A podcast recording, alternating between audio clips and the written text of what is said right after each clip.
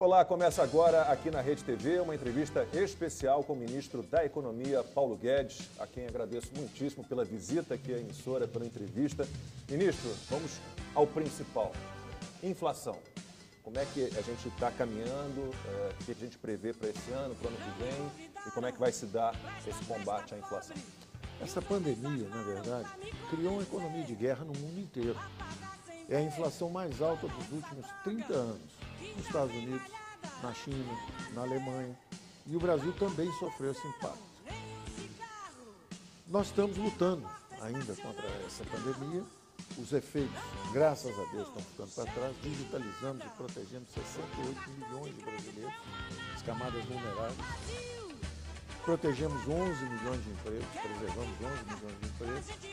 E o Brasil saiu em V.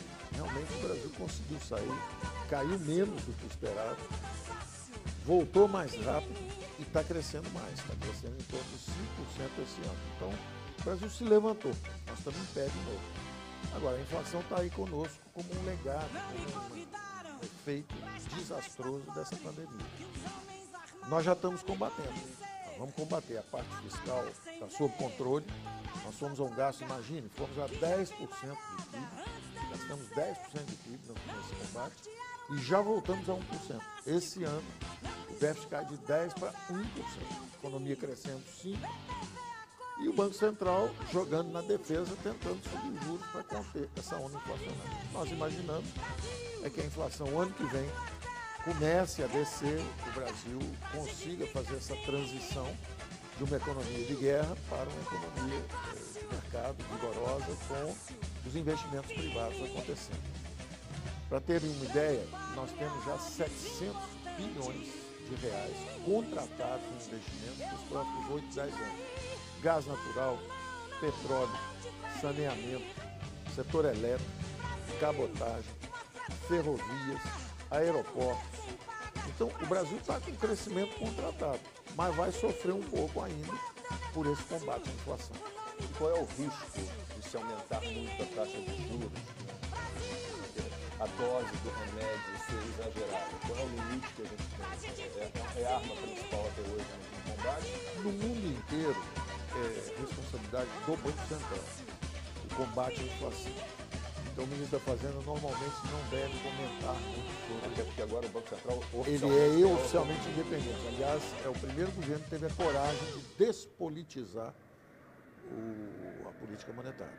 Quer dizer, tirar qualquer componente Há vários casos antes de gente que tentou a reeleição manipulando o Banco Central. E é a primeira vez que o governo tem a coragem de despolitizar a moeda.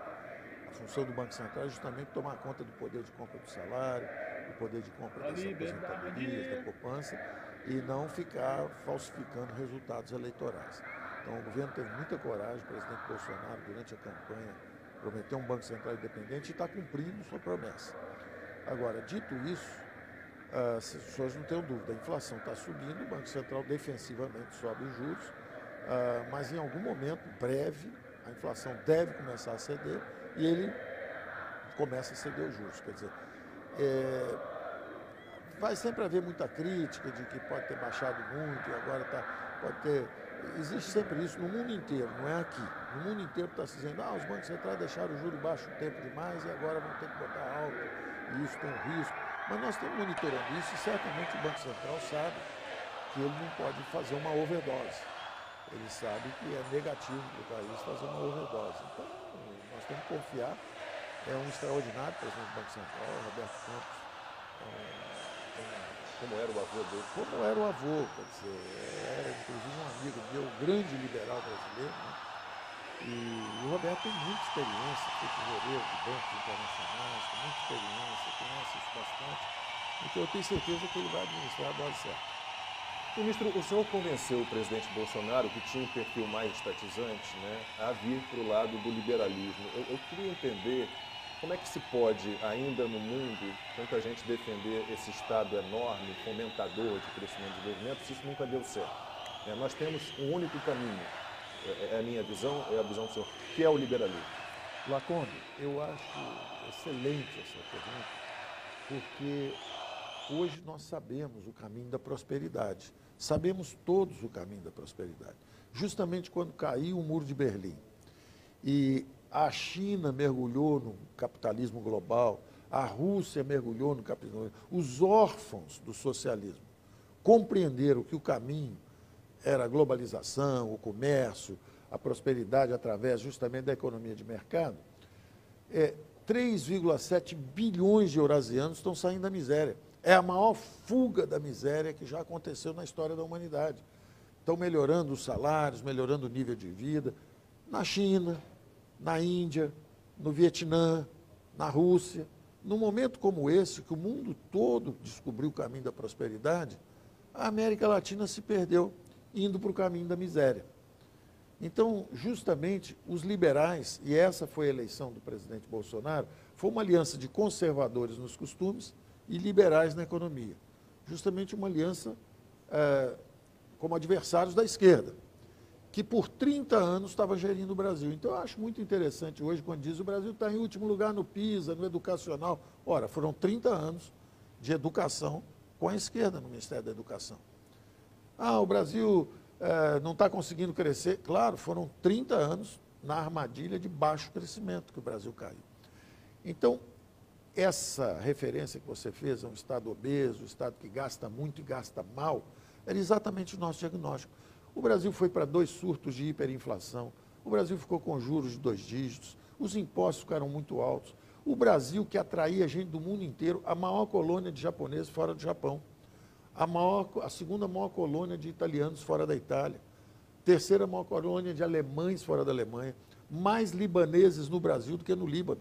O Brasil trazia gente do mundo inteiro, crescia 7,3%, 7,4%, mais do que China, Japão, Estados Unidos, Alemanha durante 20, 30 anos, trazendo correntes migratórias do mundo inteiro. Agora é o contrário, os brasileiros saindo, os jovens brasileiros indo embora, os mais simples indo entregar pizza em Boston, lavar prata em Barcelona, uh, os mais abonados, ricos, indo para estudar em Londres.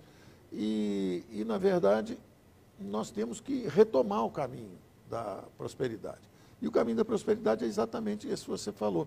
Nós mudamos vários marcos regulatórios, fizemos a reforma da Previdência, eh, estamos privatizando Correios, Eletrobras, estamos fazendo mudanças que exatamente tragam os investimentos privados para o Brasil e o Brasil volte a crescer. Nós estamos numa transição agora, um modelo econômico que deu errado.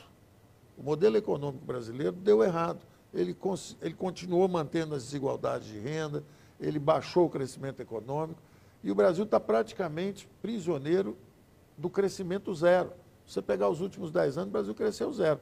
Nós podemos, pelo menos, explicar que caímos o nosso PIB porque teve um Covid, uma pandemia que veio de fora. Mas e quem não teve Covid nenhum antes e conseguiu criar duas recessões de 3,5%? Então, eu acho que nós estamos no caminho certo, estamos lutando com muito esforço. Uh, você sabe que uh, a pandemia tem um efeito devastador econômico, é, desarticulou toda a cadeia produtiva no mundo inteiro, a inflação subiu né? no mundo inteiro. Tudo. É, e nós proporcionamos à população brasileira a defesa possível. Durante a fase de isolamento social, nós justamente fizemos o Auxílio Brasil, que agora virou uma política pública permanente. Quer dizer, uma renda mínima, uma transferência de renda mínima. Nenhuma família brasileira vai receber menos de 400 reais. Então, estamos cuidando desse lado social, de preservação dos mais frágeis, mas o que nós queremos mesmo é essa reativação econômica e o crescimento.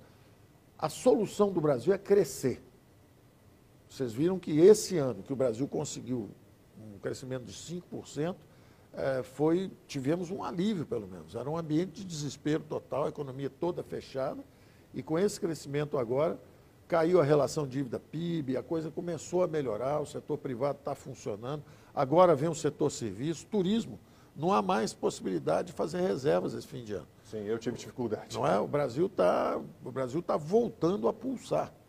Então, nós estamos. Existe, uh, naturalmente, os oposicionistas fazendo narrativas muito negativas a respeito do futuro do Brasil, porque os juros vão subir e nós estamos combatendo a inflação. Isso realmente é um fator de contenção econômica, mas, do outro lado, tem 700 bilhões de investimento vindo com toda a força aí para botar o Brasil para crescer.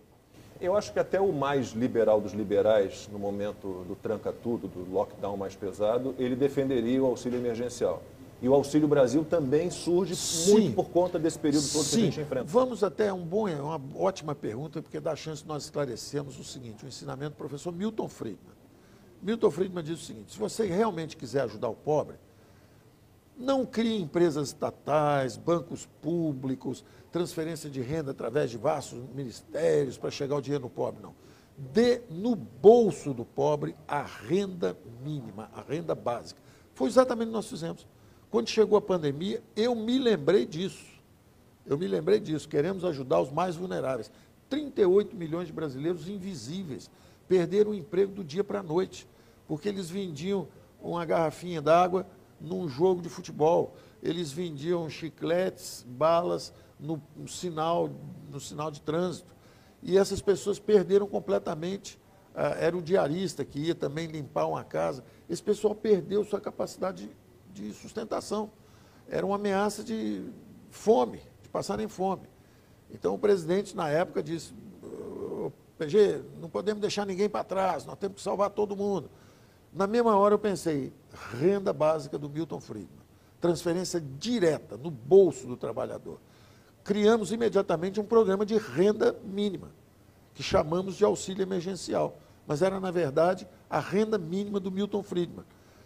E digitalizamos 68 milhões de brasileiros e entregamos esses recursos. E fomos devagarzinho atravessando a pandemia com esses recursos, até que a economia conseguisse ir se reativando gradualmente. A economia está se reativando agora, o programa teve tanto sucesso que, em vez de ficar com o antigo Bolsa Família, que era mais baixo, a média era bem mais baixa, era em torno de 170, 180 reais, o presidente mais do que dobrou o programa. E esse é basicamente um programa, não se envergonhem os liberais do Auxílio Brasil. Esse é o programa do Milton Friedman, ele propôs isso em 1950, 1960. Escreveu um livro, Capitalismo e Liberdade. E ele dizia: o melhor programa para ajudar os pobres é, em vez de ter um imenso aparelho estatal, onde você bota 100 reais e chega um para o pobre, dá os 100 reais direto para o pobre, no bolso do pobre. Então não se envergonhem os liberais, porque nós somos liberais, mas nós somos democratas. O liberalismo nos prescreve um caminho da prosperidade, criação de riqueza, investimento, inovação, emprego para todo mundo. Agora, alguns des desafortunados é, podem ter é, problemas congênitos, podem não ter tido igualdade de oportunidade, não conseguiram se formar, é, não conseguem emprego. Então, essa ajuda, essa renda mínima, é o remédio prescrito pelos liberais democratas. Você está numa democracia. Existem legítimas aspirações sociais de uma democracia emergente. Os mais frágeis, os que não tiveram educação, os que não conseguem um emprego, os que estão marginalizados exatamente porque a legislação trabalhista é obsoleta, é medieval, é truculenta, é hostil ao ambiente de negócio. Para você dar um emprego para alguém que custa mil reais, é pouco para quem recebe, mas é muito para quem paga, porque o custo é dois mil reais. Para chegar a mil reais para o trabalhador brasileiro, você tem que gastar dois mil reais, por causa dos encargos trabalhistas, os encargos sociais. Então, enquanto nós não fizermos uma revisão de toda essa obsoleta legislação, esses encargos trabalhistas sociais são armas de destruição em massa de empregos. Nós descobrimos 38 milhões de brasileiros fora do mercado de trabalho formal e não conseguem ter produtividade alta, não conseguem ter recursos. O trabalhador no mercado informal, ele tem uma tesoura de cortar grama, leva dois, três dias para fazer um trabalho de jardineiro. Se ele tiver contratado por uma empresa de jardinagem, ele faz quatro, cinco jardins por dia, com a máquina de cortar grama, que é o capital, que aumenta a produtividade dele, que aumenta o salário dele. Então, esse é o caminho. Nós temos que ir por aí. Enquanto não chegamos lá, lançamos essa camada de proteção, que é a renda mínima do Milton Friedman, é o Auxílio Brasil. E eu tenho certeza de, eh, de, que esse governo não vai repetir o erro do PT, por exemplo, que comemorava, chegamos a 30 milhões de beneficiados é, pelo Bolsa Família, 40 milhões. Não. Porque um programa social, é aquela velha frase, o sucesso se mede pela quantidade de pessoas que deixam o programa e não pela quantidade de pessoas que são absorvidas pelo programa. E nós tínhamos justamente uma proposta com uma rampa de ascensão social, com imposto de renda é, negativo, para você ter uma ideia, você está trabalhando, tem um programa social, está recebendo seus 400 reais.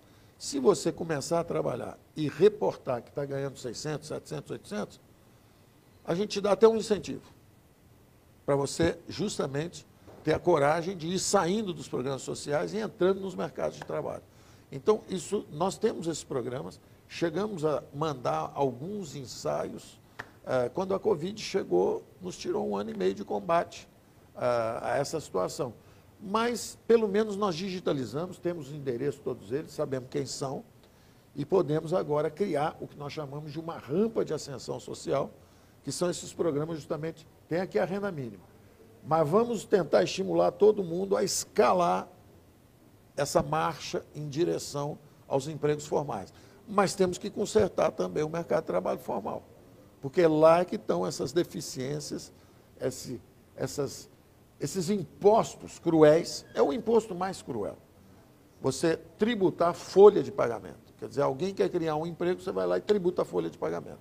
Então, por isso é que somos 106 milhões de brasileiros em idade de trabalho, 46 milhões estão no mercado formal e 40 milhões são os invisíveis. Estão fora, não conseguiram ser absorvidos. Justamente que é para criar um emprego, custa dois. Então você tem 40 milhões com emprego e 40 milhões subempregados no mercado informal. Os outros 20 milhões estão nos programas de assistência social. Ministro, desses pr primeiros três anos, né, desse primeiro mandato do presidente Jair Bolsonaro, é, que análise o senhor faz da melhora do ambiente de negócio, da liberdade econômica? Consegui... O senhor avançou aquilo que o senhor gostaria ou ficou aquém? Não, nós avançamos bem menos do que gostaríamos. E as explicações são de toda ordem. No nosso primeiro ano, nós não tínhamos sustentação parlamentar. Então, conseguimos fazer apenas a reforma da Previdência, foi uma boa reforma, uma reforma importante, mas mesmo ela saiu bem aquém do potencial porque nós queríamos lançar justamente um regime de poupança garantida, um regime de capitalização. O senhor voltou a falar sobre isso esses dias. Exatamente. Então, ali nós não conseguimos atingir o ideal, mas conseguimos avançar, fizemos acordos. O acordo do Mercosul estava parado há oito anos, o acordo da União Europeia estava parado há 20 anos, desde a rodada de Doha. Fizemos com a área livre de comércio da Europa. Aí, quando começamos a abrir a economia, veio o Covid, através desses acordos comerciais. Aí nos desviamos em direção ao combate a essa pandemia. É, como eu disse, o Brasil foi um dos países que menos caíram e voltaram mais rápido. Tem vários exemplos, quer dizer, a Espanha, Portugal caíram mais de 10%, o Reino Unido caiu mais de 9%, a Itália caiu mais de 8%, a França 7,6%, a Alemanha caiu 5,6%, o Japão caiu 4,5% e o Brasil caiu 4%. Nós caímos menos. Depois nós voltamos mais rápido dessa economia, do que essas economias, mais rápido que a média dos emergentes e também a dos avançados, é, e retomamos as reformas estruturantes. Então lançamos o Banco Central Independente, fizemos os gatilhos fiscais justamente para cuidar de que não haja mais grandes desequilíbrios fiscais, que nos levem a um passado de hiperinflação, de juros altos demais, de impostos excessivos, mas várias reformas nossas empossaram no Congresso. A reforma tributária foi aprovada na Câmara, travada no Congresso, no Senado. Uh, as privatizações. Mas há duas propostas também, há uma discussão longa sobre a reforma tributária. Qual seria o modelo ideal? Não, o nosso modelo é um modelo simples e vai na direção de que todo mundo faz. Por exemplo, o que nós fizemos foi o seguinte: quando o dinheiro está dentro da empresa, o imposto tem que ser baixo. O imposto, que eles chamam lá fora de corporate tax, imposto sobre as empresas. A empresa é onde tudo acontece. É onde você tem as inovações, o aumento de produtividade, os investimentos, a criação de emprego, o aumento de salários, tudo acontece na empresa. Então, ao longo dos últimos 40 anos, os impostos sobre empresas caíram de 44%, 45% estão hoje em torno de 23,5% na OCDE.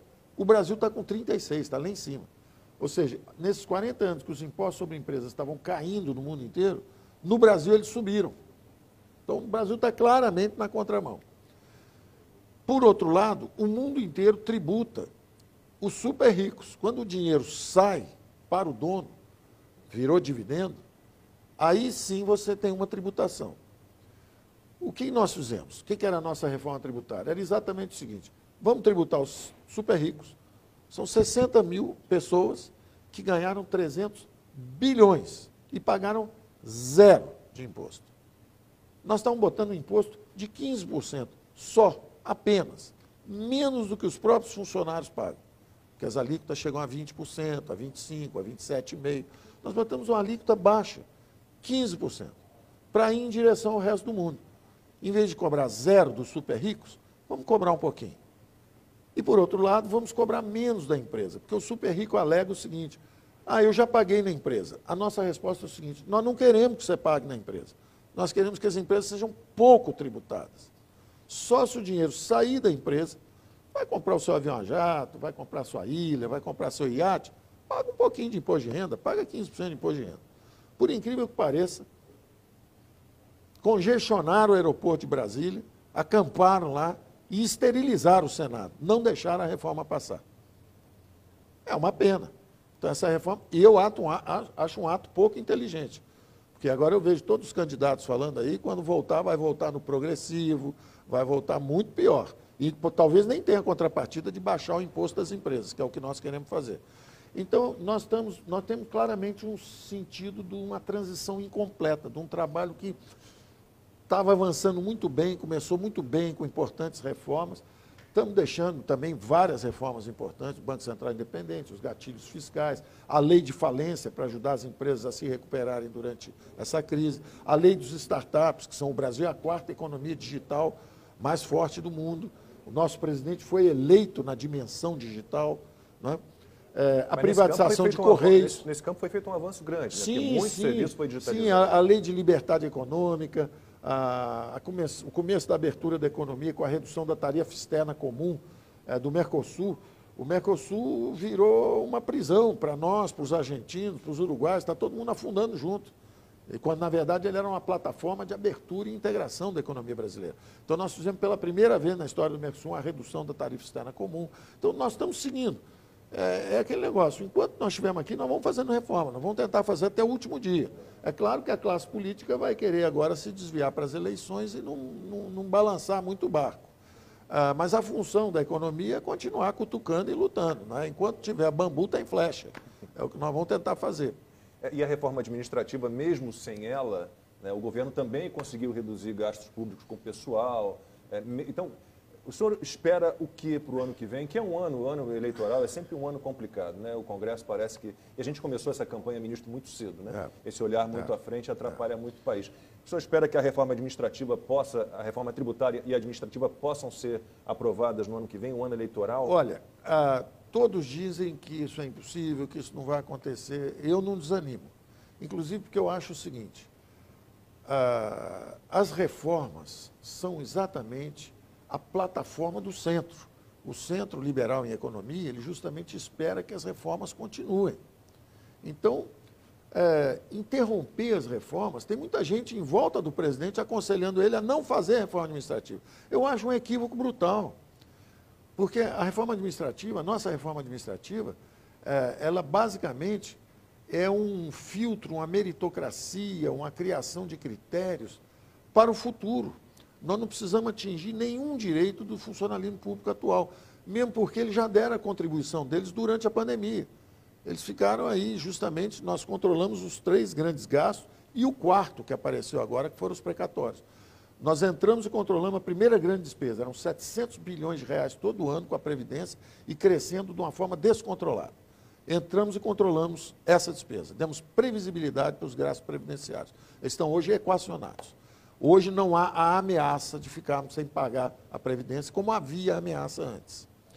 O segundo grande gasto era exatamente com os juros da dívida. E nós fizemos o seguinte: nós reduzimos a dívida PIB e mudamos a dose, exatamente aquilo que você falou de dose monetária elevada, dose fiscal. Nós mudamos a dose. Nós fizemos uma dose fiscal mais forte, justamente para os juros não ficarem tão altos. Economizamos 100 bilhões de reais por ano em juros da dívida. 100 bilhões de reais por ano em previdência, 100 bilhões de reais por ano em juros da dívida, e depois mais 160 bilhões em dois anos, ou seja, 80 bilhões por ano, com salários de funcionalismo. Exatamente porque no meio de uma quase depressão, em meio a uma pandemia, todo mundo com home office, estabilidade de emprego, bons salários no setor público. Não faria sentido ter aumento de salário durante a pandemia. Nós estamos numa situação de guerra. Não faz sentido. Nós todos empobrecemos. O Brasil empobreceu. Quando há uma guerra, todos empobrecem. O mundo empobreceu. Então, num momento como esse, nós também seguramos, interrompemos os reajustes. E aí o que, que aconteceu? É, esses 160 bilhões em dois anos foram, tiveram um impacto fiscal mais forte do que se tivéssemos feito a reforma administrativa. Então, a reforma administrativa pode vir relativamente leve agora. E ela vai economizar 30 bilhões de reais ano nos próximos 10 anos. Então, ela está pronta para ser aprovada. Ela, ela, ela teria o apoio, a, a receptividade está sendo ótima, mas tem gente de oposição que não quer, e mesmo gente em volta do presidente dizendo, olha, isso é ruim, isso é ruim. Eu acho que não. Eu acho que a reforma administrativa dá voto. tem muita gente em volta do presidente dizendo que tira voto. Eu acho que dá voto. Ministro, para a gente encerrar, é, três anos já no governo, o senhor não era desse mundo político, já se acostumou com esse mundo político e, e, e esse embate do seu otimismo contra, não vou dizer pessimismo, mas a torcida contra da oposição, como é que se dá esse embate? É, eu, interessante que eu, quando mais jovem, o Brasil ia para a hiperinflação, fazia congelamento de ativos. Quando isso acontecia, diziam que eu era pessimista. Eu não era, eu estava sendo realista. O Brasil atravessou um período trágico, inflação de 5 mil por cento, depois voltou, houve um novo surto de 2 mil por cento. É, as pessoas realmente, naquela época, passaram fome mesmo, abertamente, porque com 5 mil por cento, é, esses informais, como sobreviviam? É, eles apenas eram invisíveis, ninguém via. Dessa vez nós vimos e ajudamos. Ninguém ajudou esses 30 milhões de brasileiros informais naquele período de hiperinflação. Não houve uma medida de auxílio aos mais frágeis durante a hiperinflação brasileira. Só se preocupava em preservar a riqueza de quem tinha recursos, com juros estratosféricos. Né? Eu vi juros de 2 mil por cento, 3 mil por cento, depois vi durante 10, 15 anos juros de 15, 20, 30%. Então, é, houve muito pouca atenção para os mais frágeis. Até por isso que depois o PT, quando lançou os programas sociais, conseguiu ser eleito e reeleito várias vezes, exatamente porque deu esse olhar para o outro lado. Então, nós temos esse olhar social, estamos ajudando os mais frágeis. Uh, agora, me surpreendeu, sim, pessoas uh, com narrativas para que se desviam dos fatos. Quer dizer, quando eu dizia que o Brasil é, é, tinha condição de voltar mais rápido, é, diziam que ah, o V que eu, o ministro fala de V, esse V é virtual, só ele está enxergando isso. Aí quando acontece o V, a economia fica em pé, aí eles rolam a desgraça para o ano que vem. Não, o ano que vem é que vai ser um desastre total, vai ser uma recessão. Dizer, a dívida PIB vai para 100% do PIB. Vai, as narrativas não são baseadas nos fatos. E dizem que eu é que estou fora dos fatos.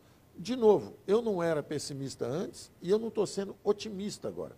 Eu estou lutando por um futuro melhor. E quando eu vejo as falsas narrativas, o Brasil vai cair 10%. Eu digo, não acredito. Caiu 4%. Eu não fiz previsão nenhuma. Eu só disse que não acreditava na narrativa que o Brasil ia cair 10%. Depois diziam, o Brasil vai ficar em depressão. Eu falei, não acredito. Acho que volta em V. Voltou em V. O PIB hoje está acima do que estava quando fomos atingidos.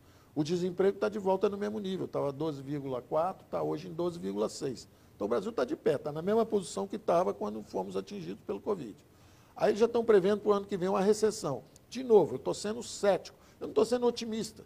Eu estou dizendo, estou cético quanto a essas previsões pessimistas.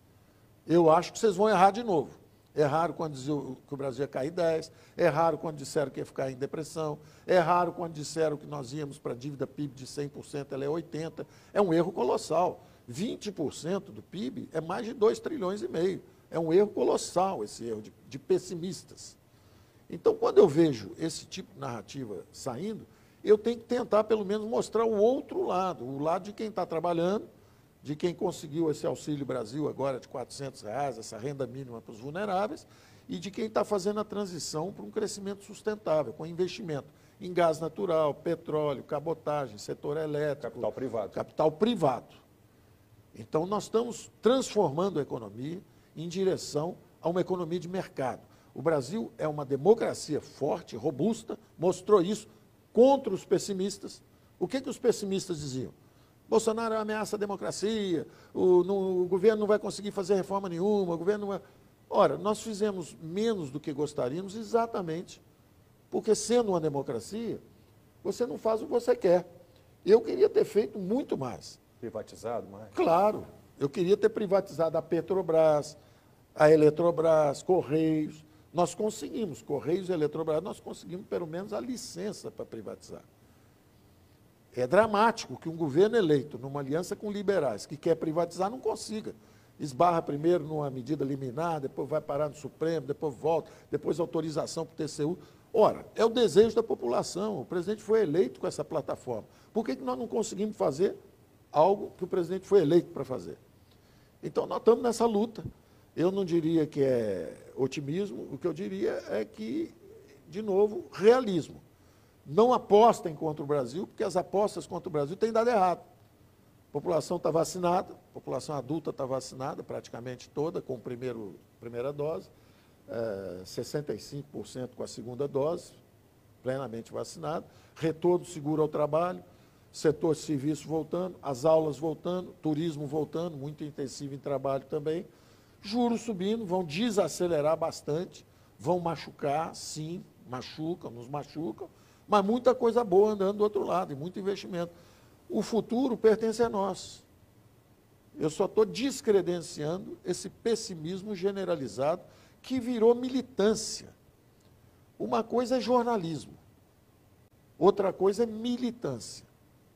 Todo mundo que se excede, um ministro que se exceder, um presidente que cometer excessos, descredencia a instituição. O juiz supremo que comete excessos, descredencia o Supremo. O deputado comete excesso, o senador, descredencia a sua instituição. Da mesma forma, o jornalista que comete excesso descredencia o quarto poder, que é a mídia. Então, quando você vê militantes na mídia, só atacam, não tem nada de bom que o governo fez. Quer dizer, o governo consegue voltar em ver, o governo está em pé como as economias mais avançadas, a, a, a doença foi abatida, a, nós estamos crescendo, estamos melhorando o marco institucional, todas as reformas é, dos marcos regulatórios, saneamento, em um dia mobilizou 50 bilhões na SEDAI, por exemplo. Aprovamos o marco regulatório, e em um dia mobilizamos 50 bilhões, 20 bilhões de outorga, 30 bilhões de compromisso de investimento. 50 bilhões é seis vezes e meia o orçamento anual do Ministério de Infraestrutura ou de Desenvolvimento Regional. Isso mostra o potencial do setor privado. Como o Brasil pode crescer e superar esse modelo estatal que aprisionou o Brasil em crescimento zero. Festival de corrupção, nós degeneramos a democracia com mensalão, petrolão, caixão, quer dizer, tudo aconteceu de errado em várias estatais, degenerando a democracia brasileira e, ao mesmo tempo, impedindo o crescimento do Brasil. Aí, de repente, vem o Covid, nós descobrimos 38 milhões de invisíveis, descobrimos que as estatais podiam dar lucro, agora estão dando mais de 100 bilhões de lucro, quer dizer, Estamos fazendo nosso trabalho. O que você vê é menos otimismo até e mais energia. O que nós temos é energia para perseguir o sonho. E queremos fazer a coisa certa. Ministro, que o senhor tenha muita energia para continuar o belo trabalho que o senhor realiza. Muitíssimo obrigado pela entrevista.